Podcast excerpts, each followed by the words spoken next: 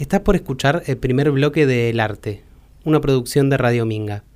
Para escuchar este programa como fue emitido, con la charla completa y la música que elegimos para acompañarla, ingresa a www.radiominga.com.ar barra programas barra el arte. Escapando de un orden para después escapar del siguiente. Radio Minga. Quien haya habitado de forma intermitente en dos lugares a la vez, reconoce las incomodidades que genera no terminar de sentirse a gusto en ningún lugar. El desorden y el cansancio toman posesión de nuestro ánimo y se dificulta continuar con la labor. En esta situación habita muchas veces quien elige adentrarse en una disciplina artística. Solo que en lugar de dos hogares, el conflicto está entre dos percepciones. El arte es un trabajo o el arte es recreativo. En el medio, mientras tomamos esta decisión, se suceden las horas de labor no remunerada, se habita el desprestigio y se exige un altruismo que rara vez es exigido a otras disciplinas. La charla de hoy gira en torno al ordenamiento de una labor y a la acumulación de experiencia para construir una alternativa. Acomódense, esto es el arte. ¿Sé lo que es el arte? No, ¿vos? Sí. Cagarte de frío.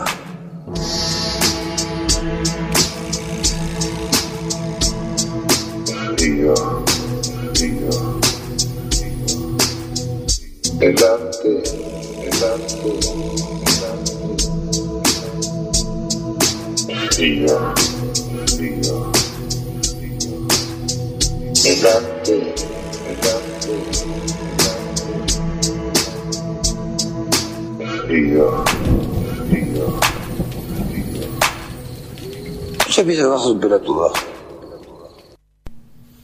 Bienvenido Esteban Lerman a Radio Minga, a este quinto programa ya del arte. Buenas noches, muchas ¿Cómo gracias, estás? muchas gracias. Hoy te convocamos acá en tu calidad de presidente de ACAL, la Asociación Civil de Artistas Lujanenses, a charlar un poco de los desafíos de organizarse laboralmente, sindicalmente si se quiere, eh, desde la música ¿no? y desde el arte en general. Tuve una conversación a Sí, tener. ya todo, todo una, eh, ser presidente de acá en realidad es, es, eh, algo que suena muy grande. Yo me- soy un- uno más del colectivo, eh, pero sí, bueno, casualmente o no me, me tocó estar en el, en el rol de presidirlo, eh, man- manteniendo siempre una horizontalidad hermosa también, ¿no? Sí, sí, puedo, puedo dar fe. Puedo dar Bueno, fe de la, de la gracias, vos horizontalidad. Estuve ahí. dos años en Nacal. Después, por tener otras tareas en otros espacios, tuve que relegar un poco el lugar, pero, pero no recuerdo con mucho cariño la, la experiencia de esos Bien, primeros sí. pasos. Eh, muy ligados, y ahí ya podemos meternos de lleno a la charla, muy ligados a como empezar a, a difundir un poco esta idea del trabajador de la cultura, ¿no? Trabajador, trabajadora, Sí. eh, como para empezar a, a sintetizar una identidad que nos permita un poco ordenarnos, ¿no? Ordenar los reclamos, eh, un poco por ahí. Sí, ah, eh, sí, fundamentalmente, y yo esto alguna vez ya lo he, bueno, lo hemos charlado, vos eh, particularmente estuviste en esos inicios y en los primeros dos años, hace cuatro que estamos, Mm. y siempre digo lo mismo y pienso lo mismo, nos unió el espanto eh, en algún momento en el que se organizaba música en la plaza, allá por el año 2018, si yo no me equivoco. Mm, en el momento en el que nos citaron para ver quién quería participar o no, y se nos aclaró que ninguno de los músicos eh, o músicas iba a cobrar absolutamente nada, ni siquiera en concepto de viático, fue que se, nos prendió, no la lamparita, sino, sino como que nos prendimos fuego y nos dimos cuenta también que éramos un montón, nos dimos cuenta que laburamos mucho, laburamos ya no acá, la Cal en ese momento todavía no, no existía como tal, ni siquiera era una idea. Pero fue una mm, fue una queja, fue un, un grito, una necesidad de reunirnos como colectivo inmenso, inmenso. Yo creo que Luján tiene la particularidad de contar con un patrimonio cultural inmenso, muy grande, muy grande. Incluso hoy, con un poquito más de conocimiento comparativamente con otros distritos, es eh, increíble la cantidad de artistas que hay.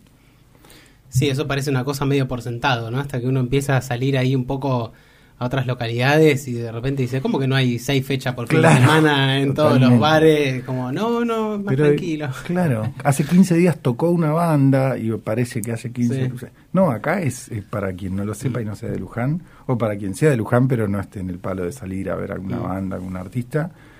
Eh, Luján tiene muchas fechas, muchas fechas, normalmente los fines de semana, a veces durante la semana, hay obras de teatro, eh, hay puestas, eh, muestras.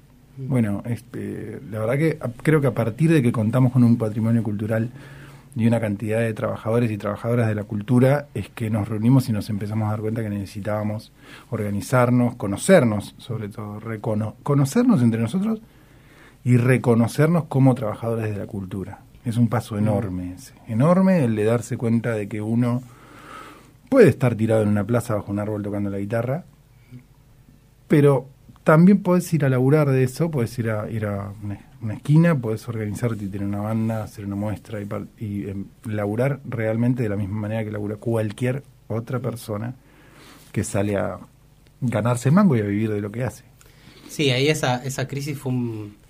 Esa crisis, ese momento Mm. tan bastante obsceno fue en realidad ese, ese hecho en particular fue un gran catalizador porque ha habido muchos intentos previos eh, de organizarse que por ahí duraban un tiempo se pinchaban se desarticulaban eh, y, y la verdad cuatro años de, de continuidad de una labor no es eh, una tarea menor digamos Sí. con lo que cuesta Eh, eso reconocer eso por un lado y por el otro también elaborar un poco más sobre la figura del trabajador de la cultura y la trabajadora, porque me parece que, que brindó un puente, por lo menos yo recuerdo mucho esta discusión de eh, quién es artista o no. ¿Viste? Hay una cosa Sí. ahí de la propiocepción de, de lo que uno hace y entonces te metes en qué es el arte o qué no y quién es artista. Cagarse de frío. yo, cagarse de frío, claro. Sí.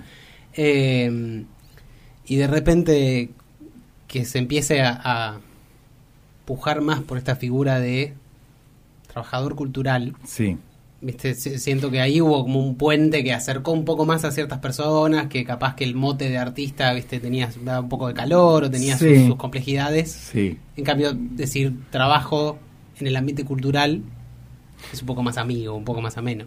Eh, Totalmente, es, eh, es verdad lo que decís. Eh, incluso hay quienes se consideran eh, per se artistas porque hacen arte eh, de Mm. cualquier tipo, cualquier tipo de, de- en, en cualquiera de sus formas, pero muchas veces van en contra de esto de monetarizarlo. Mm. ¿sí? Incluso gente que dice, por poner el ejemplo de músicos o músicas, porque la realidad es que ACAL, si bien es una asociación civil de artistas lujanenses, hoy en día es un colectivo que siempre trata de involucrar, es algo que, bueno, para quien esté escuchando hoy, eh, es importante mencionarlo también, trata de involucrar a otras, a, a otras disciplinas que no sean necesariamente la musical, pero en su mayoría somos músicos y músicas. ¿sí? Y representamos ese colectivo. No exclusivamente, pero es una realidad que nos es más fácil, quizás porque somos del mismo palo, contactarnos y, y unirnos con gente de la música. Y dentro de esa de ese hermoso colectivo musical que es Luján, eh, pasa que hay mucha gente que labura de esto en mayor o menor medida, y hay gente que no, que, que se considera artista, hace arte de- incluso de maneras fantásticas y mejores muchas veces que alguien que sí labura de eso, pero no quiere monetarizarlos, como que no quiere eh, en- quitarle pureza a, a- a esto de hacer arte. Y cada uno tiene, por supuesto, esto es mi criterio, no me puedo Mm, equivocar, sí, cada uno sí. tiene, por supuesto, su manera de verlo, sobre todo sobre cómo se considera uno respecto de, de lo que hace. Pero eso nos llevó muchas veces a encontrarnos con la pelea entre yo voy, por ejemplo, a tocar a un bar y no voy a cobrar. No voy a cobrar porque yo no cobro, porque no trabajo de eso, pero porque decido no cobrar. Y hay un mecanismo ahí que se activa cuando un bar contrata o a, a un- a artistas, a un músico, por ejemplo, una música, una banda, que es que se genera un movimiento de gente, un movimiento de trabajo, de movimiento de plata, de entradas, de venta, de y el artista normalmente es al que mm, el, el que menos se beneficia Mm. con ese movimiento, esa mecánica de más allá del arte, esa mecánica de, de poder cobrar por ese Mm. arte que haces. Entonces, muchas veces hablamos de esto de si vos no querés cobrar, porque no querés, este, no toco el dinero, digamos, Mm. no, no, no mezclo el dinero con el arte, ten en cuenta que estás de alguna manera perjudicando al que sí quiera cobrar y necesite cobrar y considere que necesita cobrar por eso, de la misma manera que lo haría un herrero cuando va a hacer una reja, de la misma manera que lo haría un remisero o cualquier otra persona. Sí, porque esa, esa monetización existe igual, digamos, como hay cierta cosa... eh, Solo estás afuera. no, no quiero decir naif porque es, es una decisión consciente que toma la gente, Sí. digamos, es bajarle el precio a criterio de los demás, pero hay una cosa ahí donde vos decís, bueno, che, esta monetización existe igual. Está Este, pasando igual. este movimiento económico lo generaste igual Mm. eh, y bueno, decidís quedar afuera, que uno puede decirlo tranquilamente, pero bueno, también estás ocupando un espacio eh, que es un espacio de trabajo, digamos, ¿no? Como Sí. si se quiere, alguien necesita una oficina para redactar un documento, decís, bueno, yo acá, acá estoy leyendo. No puedes usar la oficina, escribí en la vereda porque, bueno, la oficina estoy usando para leer. Y decís, bueno, capaz que ahí manera- hay que analizar un poco qué hay atrás. Sí, Eh, sí, concientizar, ¿no? Sí. Concientizar sobre, sobre el laburo, o sea, considerarse, o mejor dicho, empezar a considerarse trabajadores de la cultura y si no te consideras un trabajador de la cultura, que yo considero que lo sos, cobres o no, empezar a em, tener en cuenta que el que viene atrás tuyo quizás sí quiere cobrar por su trabajo, por su estudio, por su instrumento, por sus ensayos, por su capacidad de entretener a la gente que está en ese recinto, en ese lugar, ponerle tiempo, su creatividad. Y ¿qué pasa? Cuando vos lo haces de manera gratuita, muchas veces haces que el dueño de ese lugar, por ejemplo, diga, mira, si vos me vas a cobrar, en realidad llamo al otro, que me viene gratis. Mm. Y termina bastardeándose y termina perjudici- perjudicándose bastante esto. Pero Sí, que fue un poco lo que pasó en ese escenario de 2018, digamos, cuando en 2018 empezamos a, a- a tener como esta, entablar estas negociaciones, si se quiere, Mm. esta puja con el Estado en ese momento. Eh, efectivamente, Música en la Plaza 2019, que fue el ciclo de enero-febrero, Sí. tuvo una grilla completa, que estuvo Sí. llena igual, digamos, Sí, y en claro. cierta forma ese ese Estado que se puso en un rol de precarizar una labor que debería ser cobrada, se salió con la suya, en definitiva, porque tuvo su festival y estuvo lleno de gente. sí, Eh, eh, no sé lleno de gente en sí, porque no fui, pero lleno de gente en la grilla, digamos, llena la grilla de artistas. Fuimos a, a- de hecho, a- fuimos eh, al festival y simplemente y de manera muy pacífica extendimos una bandera delante del escenario y repartimos folletos explicando que, sin todavía ser un colectivo con, eh, eh, formalmente, ¿no? Mm. Nos juntamos 15 o 20 personas indignados por esto de pará, ¿cómo? Eh, sin tampoco este, criticar, sin, sin matar al que estaba arriba del escenario, que lo estaba haciendo Mm. porque lo convocaron y quizás estaba No. fuera de esto. Este- No es este- el eje del problema. no, no, no, no, eso no, no es el no ese es el problema. Mm. El problema es que creo yo es que consideren eh, al artista, o, o sea, cobra el que arma el escenario, el que anima, el que pone la música, el que pone las luces. Todo el mundo cobra excepto Mm. el músico o la música en música en la plaza.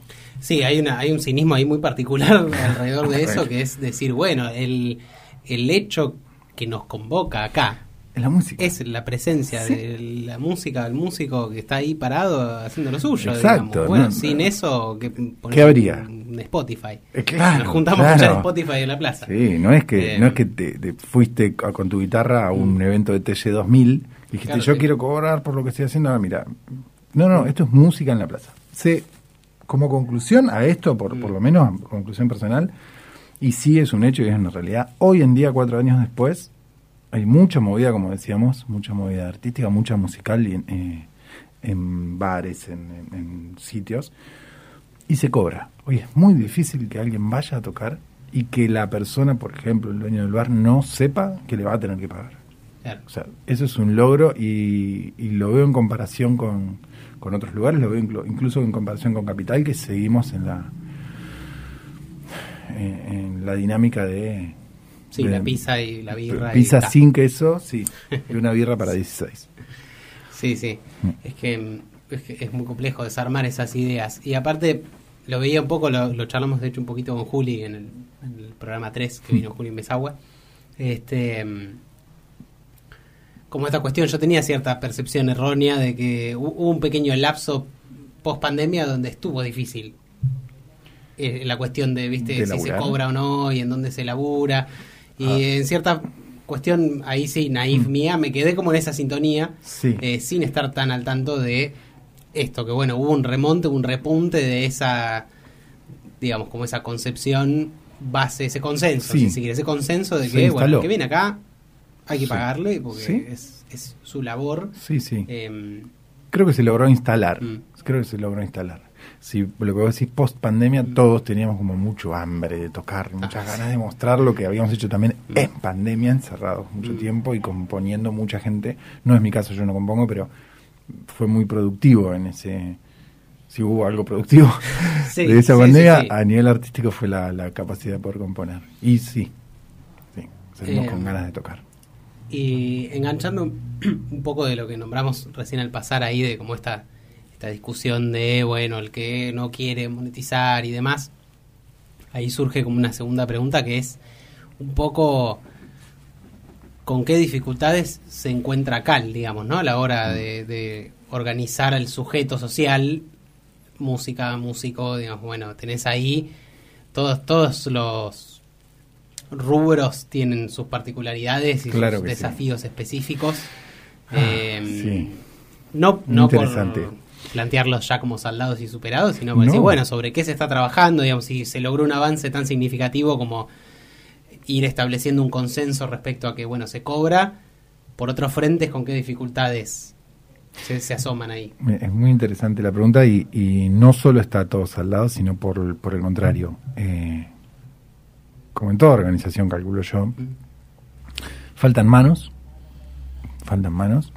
Eh, nosotros calculamos que hay arriba de 600 artistas activos eh, en Luján, hablando de todo, de todo palo. Hay un grupo de WhatsApp que fue originalmente lo que se formó, con unos 160, ¿sí? que están ahí. El que no sale a esta altura después de cuatro años es porque tiene cierto interés en quedarse. Eh, y si bien ahí se maneja bastante mm, información, digamos, estoy buscando un bajista para tal cosa, o vendo tal cosa, o mira, hay, surgen en el grupo grande, siempre surgen este, cuestiones que tienen que ver con, con esto, ¿no? con, orga- con, con el organizarse, el estar sobre todo informado. Sobre todo inf- informado. Nosotros nos encargamos de, de informar, informar sobre becas, sobre mm, apoyo municipal, apoyo provincial, eh, la información, manejar la información, tenerla, eh, tra- tratar de digerirla un poquito nosotros en lo que se llama la mesa operativa, que vos participaste, Juli, Sí. que es un grupo de 24 personas, 22 pongamos, que somos los que eh, organizamos, recopilamos y en- en- nos digamos, decidimos para dónde encarar, Mm. ¿sí? Esto, como te decía, siempre de manera súper horizontal. Es más particip es más quien más participa, más este poder de voto tiene, digamos. No, acá no hay no, no hay más que eso, digamos. Sí, eh, y a- aprovecho nuevamente, creo que lo mencioné antes, pero mm, para invitar a, a cualquier artista que esté escuchando, que tenga ganas de, de saber qué es ACAL, eh, tenemos una página, puedo mencionarla, Sí, obvio, sí, sí. es www.acal.ar, no .com.ar, Ok, es punto ar, de acal.ar. Ahí está toda la información, todo lo que venimos haciendo. También tiene el Instagram, ¿no? Acá el punto oficial. Acal.oficial, exactamente. Hay un Facebook que desconozco porque está, pero yo no nunca tuve Facebook, pero eh, sí, es una buena manera de, de informarse sobre lo que hacemos. Hay bueno, un, un sistema de, de beneficios en, con proveedores de alimentos, de este, peluquerías. Bueno, un- un- A- Acal tiene asociados, ¿sí? Empecemos por eso. Tiene asociados, tiene una cuota social muy, muy bajita. Eh, y eso hace que nos permita, si bien todos y todas en Acal, en tanto en la mesa operativa como por fuera, nadie gana un mango. Mm. Esto es absolutamente ad honorem. Por Sí, una es, un, cuestión es de un ejercicio militante. militante y de pleno. pasión y de darnos cuenta que está bueno poder organizarlo, organiz- o- organizar ese colectivo de alguna manera, proponer sobre todo, ¿no? Eh, venimos haciendo un montón de acciones, un montón de actividades, desde festiacales, los festivales que normalmente hacemos dos por año. Este año no sé si vamos a llegar a hacerlo, porque nos metimos en, entre, bueno, en, en otras eh, en otras movidas, otras ac- acciones como las clínicas. Bueno, ahora si quieres charlamos un Mm. poquito de eso, pero mm, contento. Es difícil y sobre todo a esto me fui un poquito por las ramas, No, perdón. Permitido. Pero mm, fundamentalmente, ¿qué cosas eh, quizás son, yo veo un obstáculo que es que de esos casi 600 artistas, que muchos sí tienen conocimiento de la existencia de ACAL, eh, se sumen. Y se sumen es simplemente teniendo en cuenta, ni siquiera asociarse, ¿eh? te hablo de se sumen de mm, estar ahí, estar atento y, saber acercarse, prestar atención, que es lo que hace también lo que te alimenta, nos alimenta a nosotros la chimenea militante, ¿sí? que haya gente que, sepa que, existe, que hay un colectivo que está organizado. Somos una asociación civil hoy, nos falta simplemente acomodar un par de papeles, fucking burocracia, Sí, muy difícil, sí. pero mm, pero estamos conformados, estamos sólidos, laburamos un montón eh, y vamos consiguiendo cosas, vamos avanzando un montón. Y a veces a mí la palabra que me queda, y no tengo pudor en decirlo, es apatía. A veces Mm. siento que hay cierta apatía en apoyar a- al colectivo, Claro. porque te estás apoyando a vos al fin y al cabo. Si hacemos un festival y tenemos siete u ocho agrupaciones, dos fotógrafas, eh, dos expositoras de fotografía, eh, artes plásticas, eh, mm, digamos, está bueno poder ir y aportar eh, simplemente yendo, o estando atento o compartiendo, mira lo simple que te digo simplemente compartiendo la información de que eso va a suceder. Y muchas veces yo veo cierta apatía en eso, cosa que no me, no me detiene ni un poquito, pero a veces me, me la baja, digamos. Sí, sí, es un poco desalentador. Pasa que ahí me parece que entra en juego un, un paradigma también que excede al- a la música, que es, bueno, un paradigma de individualizar todas las acciones, que me parece que está es un poco transversal a, Atraviesa todo. a todo a esta era, si se Sí. quiere, digamos, ¿no? Por eso también es celebrable la continuidad de acá a lo largo del tiempo, porque es, bueno, es un poco una acción contrahegemónica, digamos, hoy en día, organizarse y agruparse, decir, bueno, eh, eso sí, ya de por sí, imagine el, el oyente en casa, imagine un banner colgado titilante que dice acérquese acá al, Totalmente. este, durante toda la duración del programa. Eh, porque sí, aparte también me parece que una cosa que a veces está bueno acercar es eh, el ejercicio grupal genera una inercia también, que cuando uno viene y se suma a eso, Sí. trayendo una problemática nueva a la mesa, ¿no? Por ejemplo, tiro ahora una que se me ocurre, pero decir, bueno, los- una histórica de los artistas visuales, ¿no? Decir, bueno, Sí. che, tenemos un problema ahí con el reconocimiento, con que siempre, viste, es el, el dibujo pegado en el fondo del boliche allá con una lamparita, bueno, porque en realidad vinimos a ver la banda. Eh, digamos, tenés esta esa puja ahí medio Sí. histórica. Trayendo eso a la mesa sobre un grupo que ya tiene una dinámica de trabajo que está en funcionamiento, una cosa más aceitada, que camina, que anda, eso de repente Motoriza. es más fácil, se motoriza Sí. más fácil que arrancar de cero. Sí. Este, después igual vamos a, a charlar un poquito sobre la, ahí las, la interdisciplina disciplinada. Estoy- me, me trabé solo. Este, la cuestión interdisciplinaria. Ahí está. Bien. Eh, que sí, es también todo un tema, pero en ese sentido coincido un poco con esa cuestión medio apática que se ve a veces, que me parece que es, es general a todo, Sí, yo creo pero que, que, sí. bueno, cuando hay... es mucho más fácil de entender los beneficios de juntarse cuando también los reclamos son más claros. No sé, como, bueno, esto estamos organizando un trabajo Sí, específico, totalmente. un empleo, estamos organizando una labor. Hay una, Entonces, una de cosa, repente- hay una cuestión. El beneficio de organizarse Hmm. es más transparente. Como bueno, esto se Sí. consiguió porque estamos todos juntos y si estábamos todos separados, no se conseguía. Sí, Este, ni hablar, que creo que es un poco sí. también lo que dio por tierra con los intentos anteriores. Digamos, bueno, de, viste, esta cosa de, bueno, nos juntábamos 30 y después mm, ahí se desarmaba se un poco y cuando tenías que ir un horario que no te gustaba, una reunión, ya te daba un poco pereza. Y claro, y ahí es cuando vos tenés tres, cuatro personas de 10 que iban a acercarse a la reunión, que no van porque les dio pereza, me gustó, esa, me gustó esa palabra. Eh, es cuando los otros seis dicen, y pero si yo a la próxima no voy, si no fue nadie, y a la próxima van dos. Y se mira en la cara, toman un mate y se deshizo. Mm. Eh, eso por suerte, si bien sucedió en algún momento, todos estos pasos nunca llegamos a esto se deshizo. Y logramos tomar fuerza y logramos tomar envión. Y sobrevive una pandemia también. Sobrevivimos ¿no? la pandemia que fue una cosa, eh, eh, un montonazo, Mm. un montonazo. Eh, esto que vos dijiste, de traer un tema, sucede, no sucede y eh, digamos, che, mira, surgió tal cosa, surgió tal cosa. En algún momento Manu De Biasi, eh, gran cantante, gran fotógrafa, gran artista, eh, hace unos cuantos meses eh, tuvimos una, una charla con ella sobre puntualmente, había, había una cuestión a tratar que era, che, yo soy fotógrafa, mis obras las utilizan artistas para hacer un flyer, yo ni siquiera aparezco, no que me paguen, ya no hablemos de que me paguen, no aparezco ni siquiera mencionada como PH o fotógrafa. Escrita. Mm. Claro, es, eh, son ese tipo de cosas que no sé si vos te referías a esto, pero bueno, surgió una necesidad de, che, ¿por qué no ponemos en evidencia esto? Mm. Empecemos, hicimos una campaña sobre eh, la importancia, por supuesto, de, de validar el trabajo de ese, de ese artista visual, que además hoy lo visual es todo, ¿no? O sea, Sí, vos no sí. tenés una foto, hoy no tenés un pequeño video y bueno, se supone que no existís.